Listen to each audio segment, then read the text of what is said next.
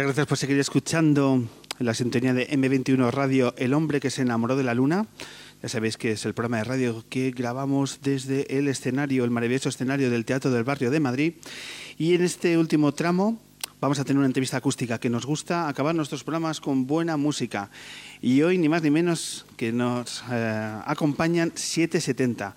Cuatro músicos, hoy tres, que nos van a presentar su disco y estoy absolutamente seguro que va a ser un disco que a lo largo de estos meses vamos a escuchar muy mucho. ¿Por qué? Porque son 11 temazos directos, con buenas guitarras, con buenas letras, que ahora vamos a conocer. Por eso, este aplauso es para 770.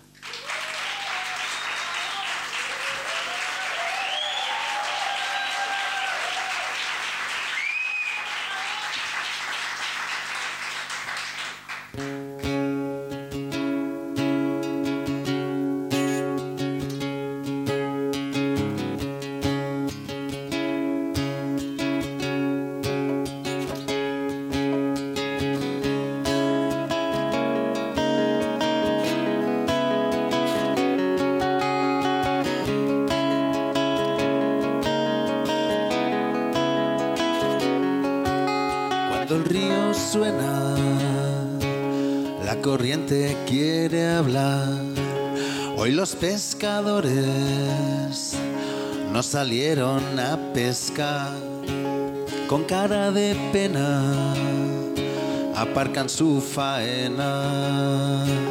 Hay barcas vacías, pero no han quedado sacas por llenar.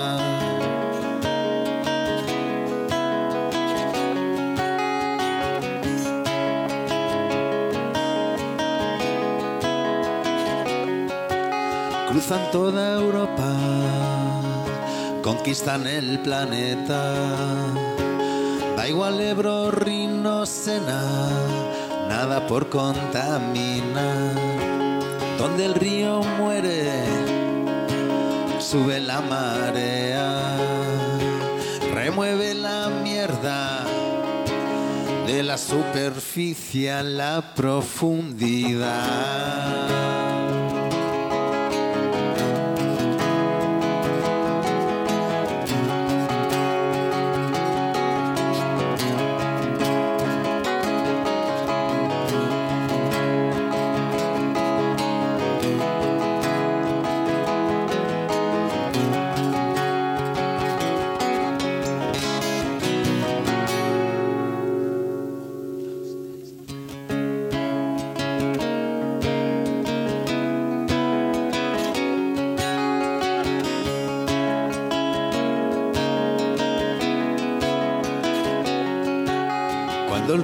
Suena, la corriente quiere hablar.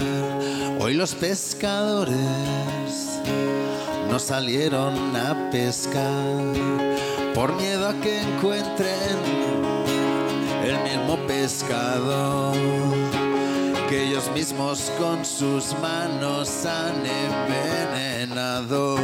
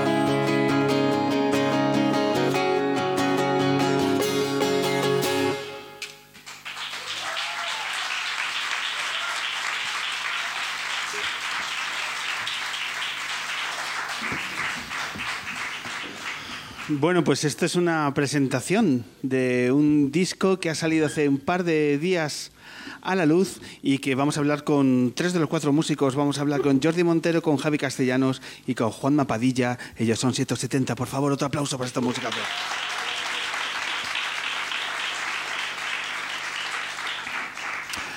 Pues bienvenidos al hombre que se enamoró de la luna. ¿Qué tal estáis? Muy bien, muchas gracias.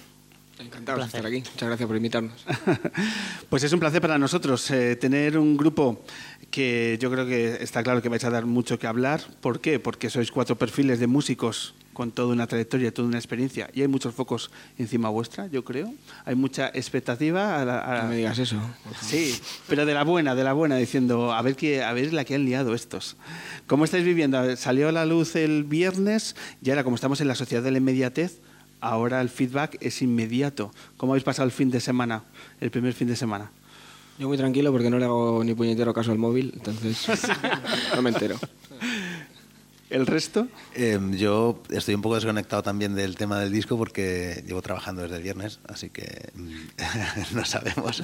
Juanma, tú no has tocado este fin de no, tú no has tenido. Yo toqué el viernes, pues pero, entonces tú pero, sabrás más de cómo va la cosa. Pero bien, o sea, sobre todo muy contentos con el resultado. O sea, ahora esperar un poco a ver qué piensa la gente de todo esto, Claro. pero pero muy contentos con todo el proceso y, y- y nada, muy bien, muy expectantes y con muchas ganas de tocar por ahí. Ahora cuando antes cuando decíamos saca un- un- el disco un grupo, pues había que ir a la tienda, comprártelo y tal, pero es que ahora sacáis, sacáis el disco y todo el mundo lo tiene en el bolsillo. Por eso esa inmediatez también hace que los, los tiempos cambian, ¿no? A, la hora de, de poder recibir feedback de tanto pues, los medios, etcétera, etcétera, y la gente de vuestro entorno, ¿no? Eso es tantas otras cosas que ha cambiado dentro de esta industria. Sí, han cambiado muchas cosas, incluso eh, ha cambiado la forma de escuchar un disco. O sea, nosotros todavía eh, defendemos mucho el, el disco como un- una entidad eh, completa y pensamos mucho en el orden de las canciones y porque es como una especie de viaje desde el, desde el primer tema al último, pero es verdad que, últimamente la forma de escuchar música es diferente. Eh, hay que pensar un poco como en poner eh, canciones que, que enganchen las primeras, porque si no la gente no sigue escuchando el disco.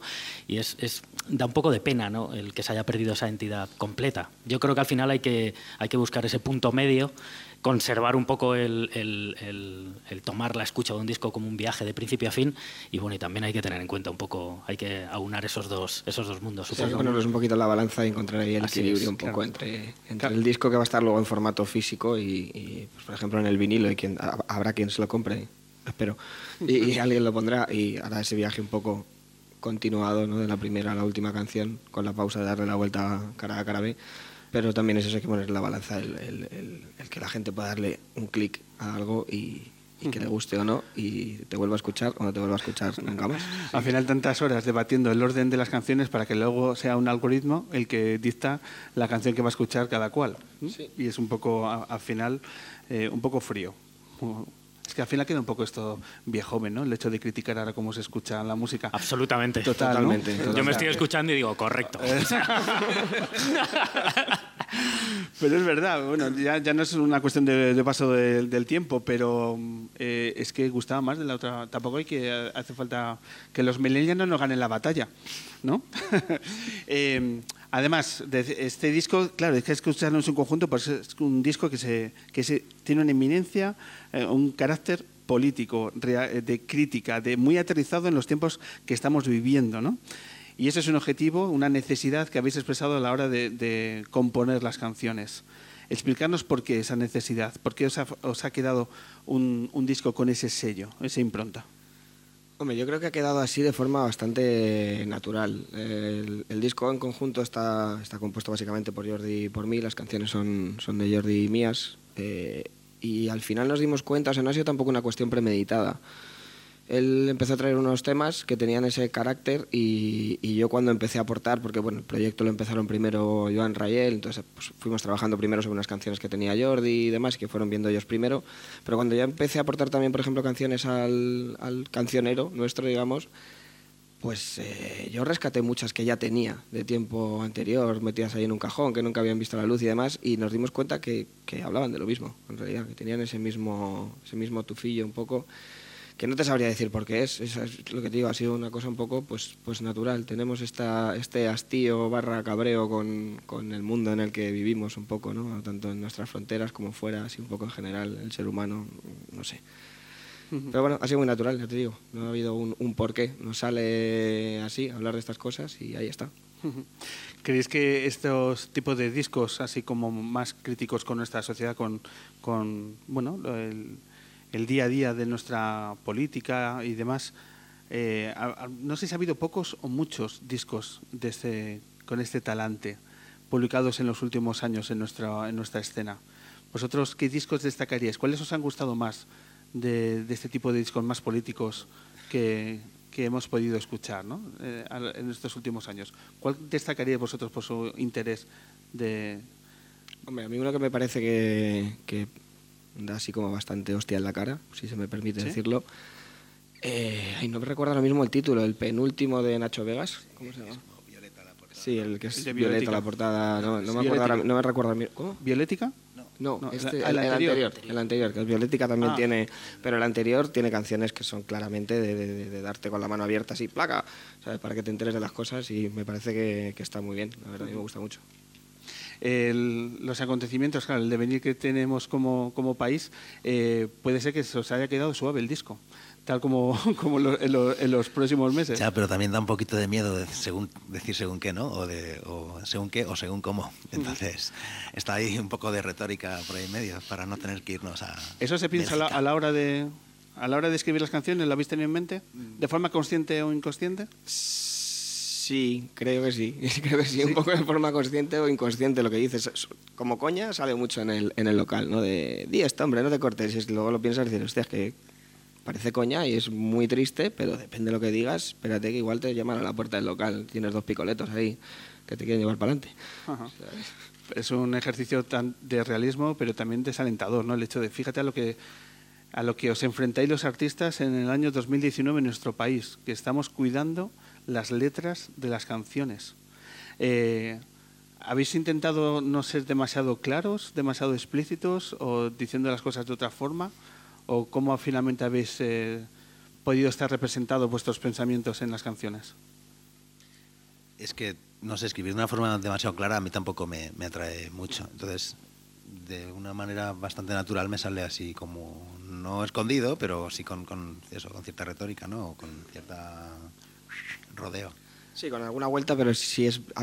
De forma natural sale así, pero sí, sí que es cierto alguna cosa, le digo más casi como coña, pero algún- alguna palabra, alguna referencia concreta ha habido que, ha habido que maquillar.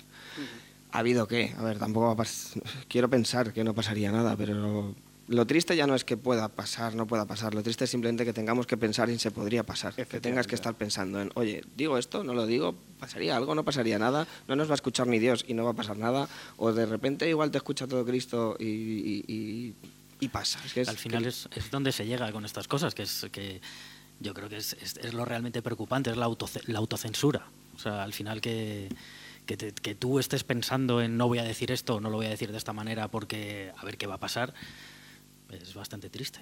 La autocensura es de, los más- de lo más triste que hay en, la, en el arte, yo creo.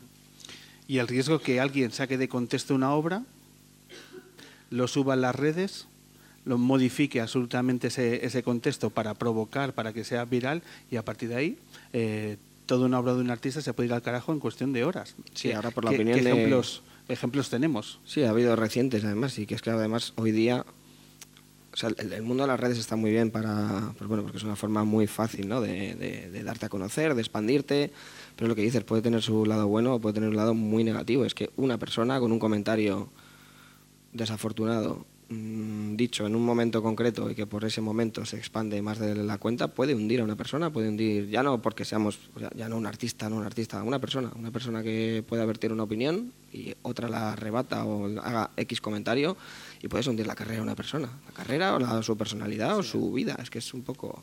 La facilidad que tenemos hoy en día para extrapolar los contextos, enviarlos a cualquier otro lado Y, y, que- encima dar la opinión así como si la, opinión nuestra le interesase a alguien, o sea, la gente que se calle un poco ya, hombre.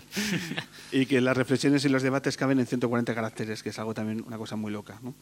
Eh, ¿Por qué subterfuge? ¿Por qué eh, la estupidez, que así se llama el disco, la estupidez, eh, lleva el sello de Subterfuge? ¿Por qué? Alguien de subterfuge en la sala. ¿Por qué habéis decidido vosotros? No, a ver, es un sello con una trayectoria enorme y que joder, pues siempre hemos escuchado bandas de referencia que han estado en Subterfuge y es uno de los que llamamos a su puertecilla y pues bueno, pues mira, dio la casualidad que, que tuvieron a bien acogernos, abrirnos la puerta em, y, nosotros pues bueno, encantados, ellos con nosotros también parece ser, estamos viviendo un, idilio ahora bastante interesante y esperemos que dure mucho tiempo. Y el manejo de las agendas también tiene que ser uno de los grandes retos de, de 770. Eh, tenéis múltiples proyectos. Yo no sé quién es el que lleva más proyectos. ¿Encima de un escenario? Encima de un escenario yo. Eh, segu- ¿Sabes cuántos a día de hoy? Esto es como la delegación de gobierno dice una cifra y, lo- y luego los sindicatos dice otra. Si lo a día dice, de hoy, me, me enteraré yo si lo dice, porque tampoco lo sabemos, ¿eh? ¿Cuántos, Juanma, ¿cuántos tienes a día de hoy? ¿cuántos? Yo creo que siete u ocho. siete u ocho, o sea, Creo. tampoco está muy claro. Así. cerrar uno esta tarde fácilmente. Puede ser. Puede ser. O sea, Se puede- se- ¿Lo recuerdas? Eh, o sea, si lo dices sí, así... No... sí, estoy con, con Lázaro, estoy con La Bien Querida, con La Estrella de David, con 770, con, con Miss G, con Artabe. Luego estoy en una compañía de danza también tocando la batería. Y. y ahí con Tucán, con Tucán, con Tucán Morgan. Tucán Morgan y con Coffee and Wine. Nueve. Nueve. Sí, No solo si que no ¿Alguien tiene un grupo por aquí? necesita? Alguien necesita batería. Eh, o sea, lo- bueno, lo bueno que no, eh, no todos los proyectos están como en el mismo punto, en el mismo momento, claro, si no sería impracticable. Entonces, bueno, al final, haciendo un poco encaje de bolillos se puede llegar a todo. Con tus proyectos cerramos los, los programas de esta temporada, de la siguiente y casi de la siguiente. Porque además muchos de ellos han, han pasado por, por la luna. eh, Sí, sí, sí, sí. eh, con Lázaro. Con Lázaro. Ya compartimos eh, una entrevista. Coffee and Wine también han estado. Y bueno, y tantos otros que, que nos gustaría recibir. Por tanto, el manejo de las agendas tiene que ser todo un reto. ¿Residís todos en Madrid o, o hay mezcla entre Madrid y Barcelona? Estamos en Madrid ahora. Todos en sí. Madrid. Pero aún así em- entiendo que con este volumen, porque además vosotros también tenéis otros proyectos, ya sea encima del escenario o en, o- o en otros perfiles dentro de la industria musical, que bueno, vuestro doodle, ¿no? A la hora de generar do- a la- qué día quedamos, eh, tiene que ser una fiesta. El- Yo tengo un lío a la cabeza que no te lo crees. O sea, cada vez que se menciona una fecha es como, hostia, espérate, ¿cómo era esto? O sea, no, es- eso es un, es un follón importante. Pero bueno, eh, sabíamos que esto iba a estar ahí y pues eso, hacemos nuestros encajes de bolillo, mueves una cosa por aquí, mandas un susti por allá y bueno, pues van, van saliendo las Van cosas. saliendo. Que todos los problemas sean esos, hombre. ¿Cuánt- ¿Cuántas eh, horas de ensayo eh, estáis llevando estas últimas semanas para empezar a apuntalar? Ya tenéis una agenda, ya tenéis eh, 10 fechas que habéis publicado, ya tenéis presentación dentro de unos días estáis en Barcelona, en la Ramataz, también vais a estar en Madrid. En- el día de Madrid va a ser el 26 de abril. Eh, ¿Cuántas horas de ensayo? Un día de ensayo tenéis que aprovecharlo a tope, ¿no? Tiene que ser intenso. ¿Cuántas horas os encerráis en, en el local? Pues solemos hacer un par de días a la semana, cuatro horas, por las mañanas, sobre todo. Lo que pasa es que muchas semanas no podemos hacer esos No días porque- por el tema agendas que, que comentábamos antes. O sea, que, bueno, intensificaremos también ahora, de cara al 15 de marzo, el primer concierto que, que vamos a dar en Barcelona. Queremos intensificar un poco, queremos a fecha de hoy. Luego irán sucediendo cosas de "Ma- mañana no puedo, joder, pasado tampoco, vale. Pero bueno, queremos intensificar un poquito.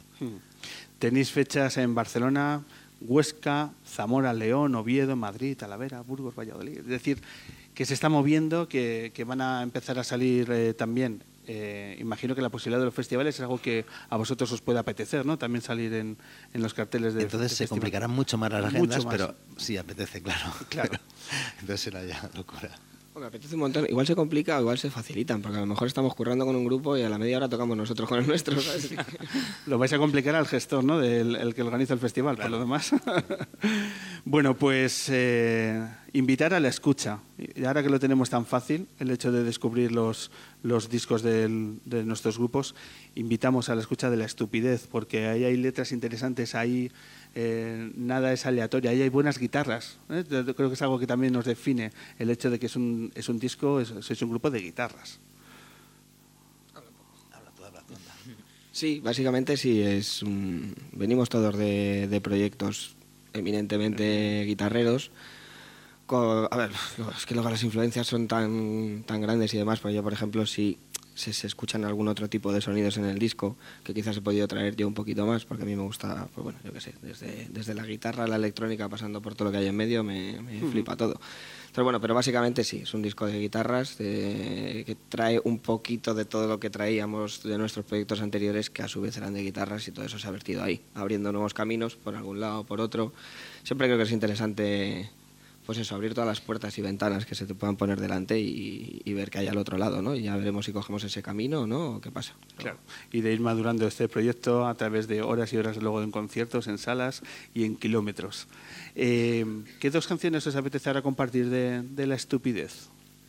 Pues vamos a hacer primero Erika, que a ver qué pasa con ella, porque es una canción que hemos ensayado antes ahí detrás en el baño, ¿sabes? Y no la hemos tocado nunca en acústico. En el baño salen grandísimos temas. Salen temazos, salen temazos. De hecho, no sé si está compuesto en el baño o, ¿Ah, también, creo que sí. Pero de pie, ¿eh? normal, sin hacer nada. Y luego tocaremos Celebración, que es el single que salió ya en su momento del disco, y pues bueno, pues para, para que celebremos todos aquí un poquito. Venga, pues os acompañamos con este aplauso a que subáis al mejor.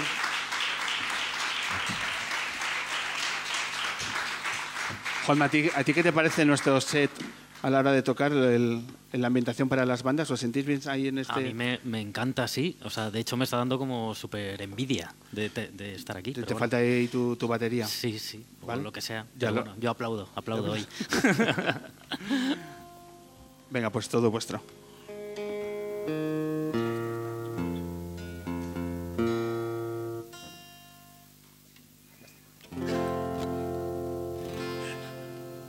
Suena afinado, ¿no? Más o menos.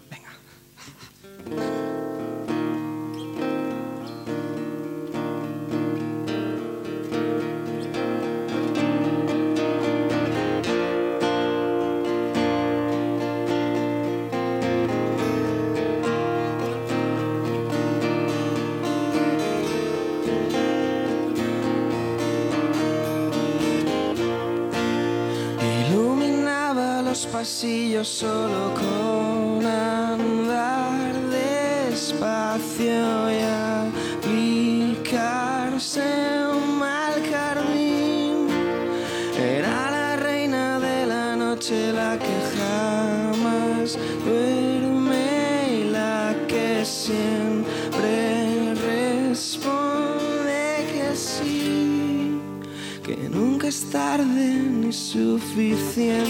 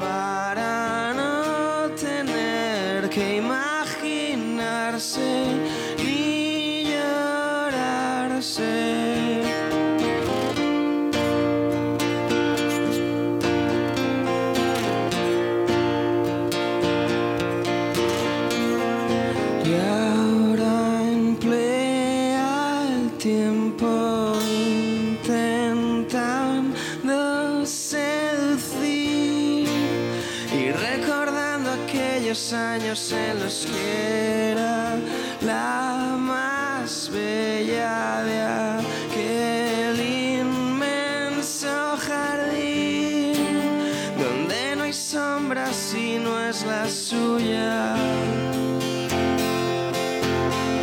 Y ahí sí.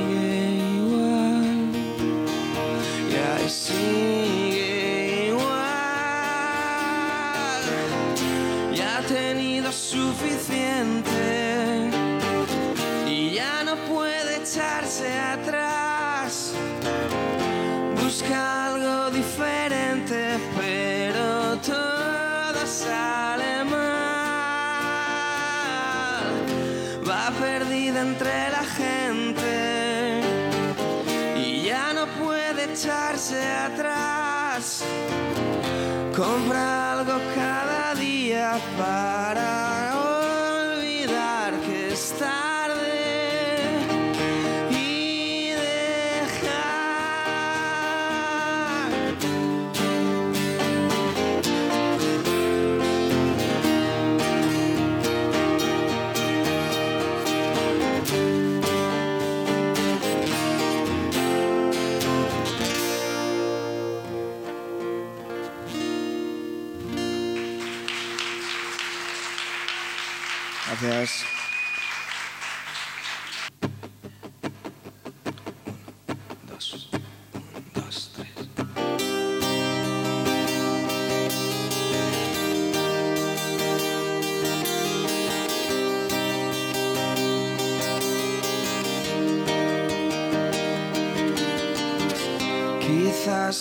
puedes ver el norte,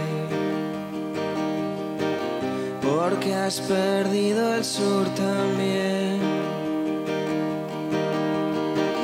Y no te importa lo que hay alrededor.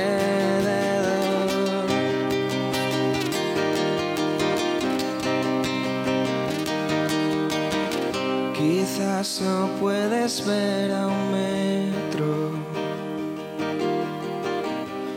que no miras más allá de lo que ves en tu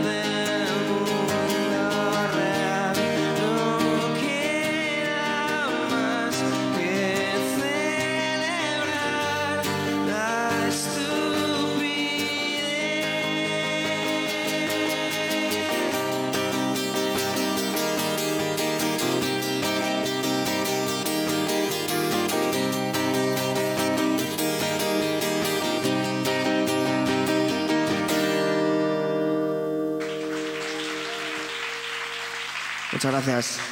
Gracias. Gracias.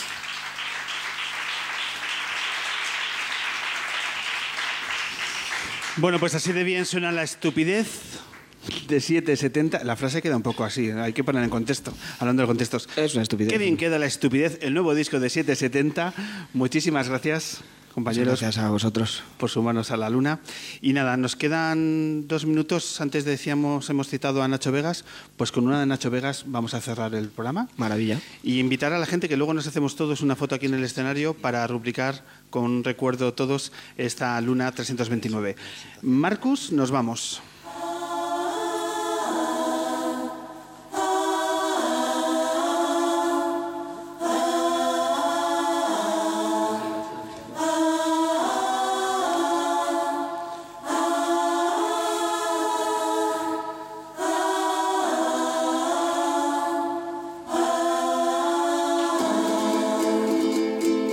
Despedimos esta luna agradeciendo en primer lugar a todos los luneros y luneras que nos han citado aquí en el Teatro del Barrio de Madrid. Mil gracias por vuestra compañía, que es lo más importante para nosotros. que ponga su pecho al frente como de la fuente. Muchas gracias también a que brindó tres canciones que dejan una huella imborrable en nuestro programa de radio. Muchísimas gracias a Travis Verse.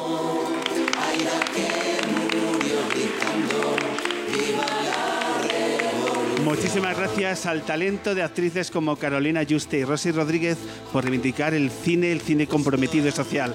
Mil gracias.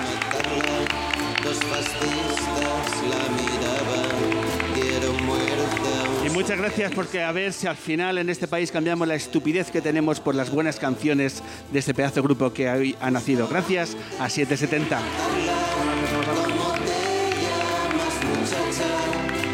Gracias a nuestros técnicos de sonido, a Marcos Vinicius y Daniel Lébana. Y gracias a mis, al equipo femenino del Hombre Luna, que sin ellas no haría nada. Muchísimas gracias a Laura de la Cruz, Vicky Cantos, Rebeca Mayorga, Martina, Adel y por supuesto a Elsa Loriente.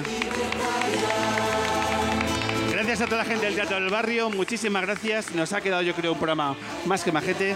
Nos vemos muy pronto aquí en El Hombre Luna. Gracias M21. Nos vemos. Un placer.